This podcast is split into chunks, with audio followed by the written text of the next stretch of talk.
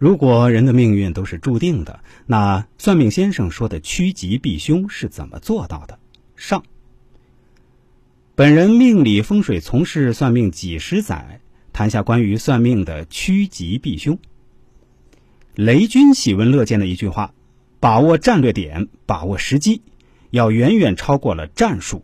一头猪在风口，台风大，它就能飞起来。趋利的核心就在于把握时机，顺势而为。那么避害呢？巴菲特有一句名言。只有在大潮退去时，你才会知道谁一直在裸泳。何为大潮？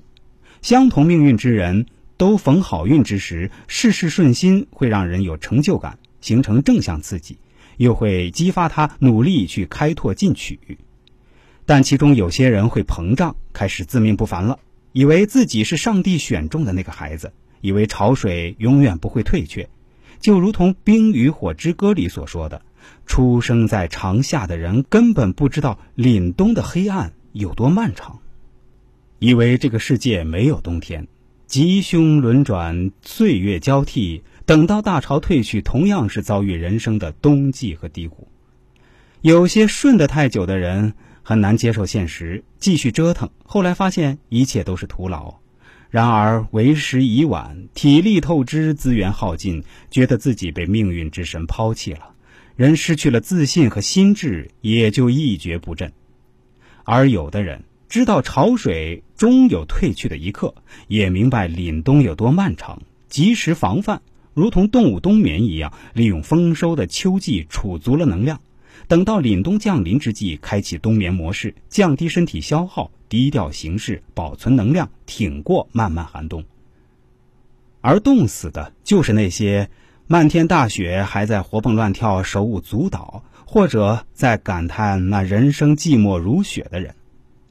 所谓避害，就是有的人知道黑暗有多漫长，也明白黑暗终有退去的一刻，从而能迁徙的迁徙，能冬眠的冬眠。动物都知道长夜的时候要有人来站岗放哨，而聪明的人资源广博，避害的心理更重，因为底子大。